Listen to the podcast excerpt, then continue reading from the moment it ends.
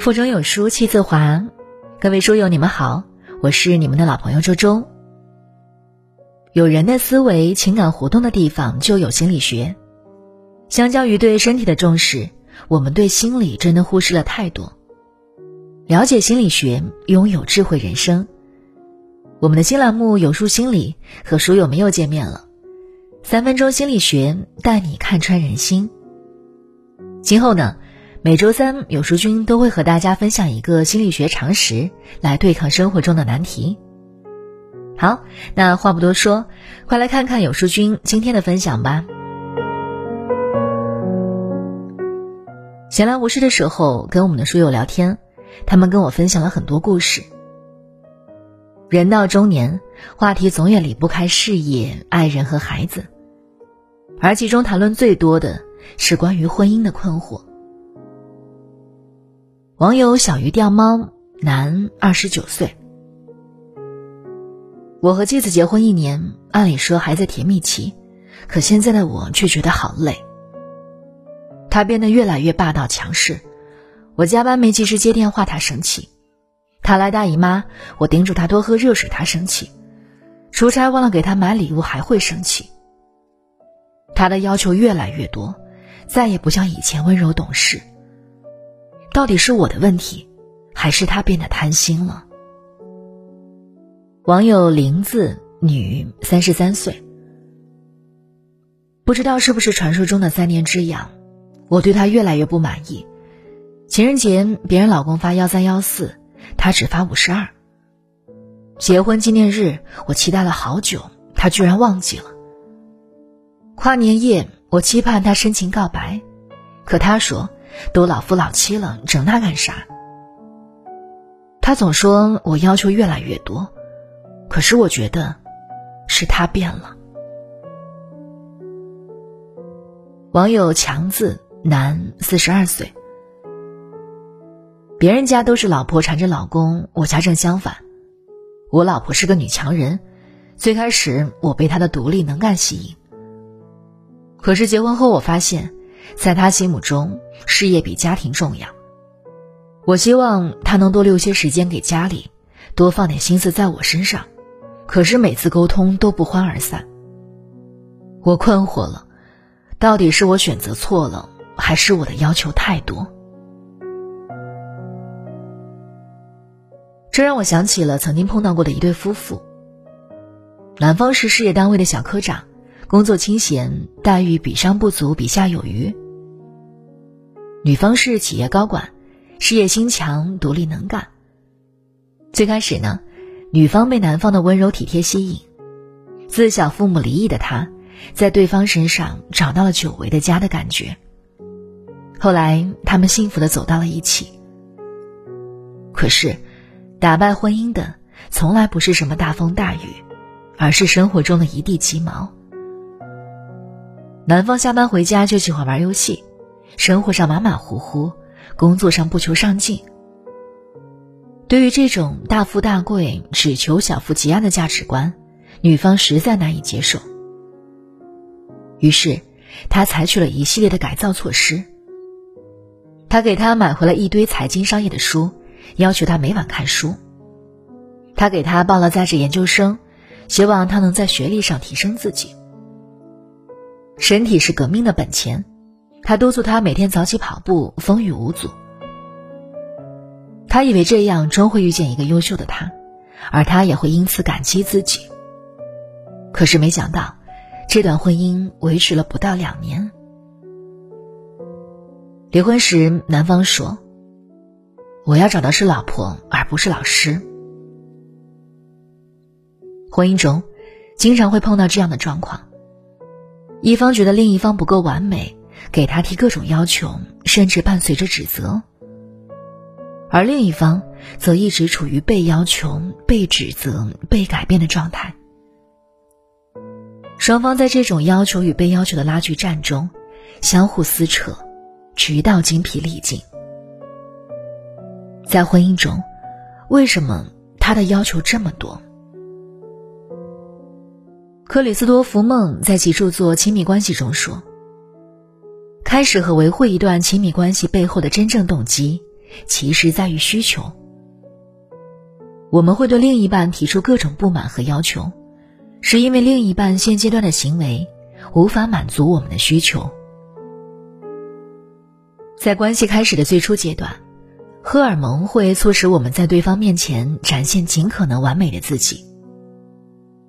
案例中，男方在最开始会展现积极上进的一面，这不算欺骗，是激情使然。但是。这种激情总会退却，人在感情中总会慢慢的露出真面目。一个追求小富即安的人，不会向往那种激情澎湃的创业人生。如果伴侣懂这个规律，就会自动调整期望值，以取得关系的持续平衡。如果对方不接受这个现实，就会用不断索取的方式，试图打破眼前的困境。就像案例中的女方一样，可是，任何要求都有着潜台词：你现在做的不够好，远达不到我的标准。这在本质上是对对方的否定。没有人喜欢被否定，这是人之天性。于是，大部分人会做出两种选择：一，压抑反感、不满情绪，尽量满足对方需求。二，产生防御抵抗心理，促使矛盾冲突升级。案例中的男方就是从选择一过渡到了选择二。最开始，他也想努力去达到妻子的标准，即便有不满情绪，也选择压抑。可是最终，这种压抑会以更强烈的方式爆发，最终使婚姻分崩离析。美国精神分析学家莫瑞·鲍恩说：“一个亲密的关系，是其中的任何一方都不需要牺牲、违背自己或不敢发言，任一方都能以平等的态度来表现自己的强弱或者优势。”从心理学上讲，关系的发展会经历五个阶段，分别是浪漫期、权力争夺期、稳定期。承诺期和共同创造期。以上说的这种情况，就是权力争夺期常见的现象，本质上是伴侣双方在情感中争夺权利。既然是权力之争，必然伴随着冲突与矛盾。通常情况下，权力争夺期有五到七年之久。可是。有些夫妻终其一生都停留在这个阶段，或者没能挺过这个时期，最终关系走向终结。那么，我们到底该如何做才能顺利度过权力争夺期，让感情焕发新生呢？下面就是三分钟心理学充电时间了，给你几个心理学建议：一、认清情感规律，接受对方的不完美。我们每个人都有自己的坐标体系，这是我们理解事物的准则。我们每个人的成长经历、生活经历各不相同，这就意味着坐标体系也不会相同。任何看似荒谬的事情背后都有它真切的原因。如果你觉得它荒谬，那很可能是你不理解它。武志红概括。进入对方的坐标体系是抵达理解的唯一途径。一个氛围严肃的家庭养育出来的孩子，可能就是不会甜言蜜语；一个从小被溺爱长大的孩子，可能就是不太会关心别人。探究对方之所以如此的原因，就会有更多理解和包容的可能。你先去接受对方的不完美，才有影响对方朝着积极的方向转变。二，学会科学表达，实现有效沟通。我们要求对方记住纪念日和生日，并不只是为了让对方记住那串数字，而是想要从他们那里证实自己被爱，这才是我们真正的需求。那既然如此，为什么不好好表达，而非得用指责和要求的方式来沟通呢？下一次，当你在对伴侣不满的时候，不要去指责对方，而要去表达需求。不要再以你开头，建议换成我。举个例子，你又不给我打电话，你的心里根本就没有我。换成，今天一天都没接到你的电话，我的心情有点糟糕。你居然忘记了我的生日，居然有你这种老公。换成，今天是我的生日，你忘记了，我非常伤心，这让我觉得你好像不在乎我了。这两种表达方式，你能感受到不同吗？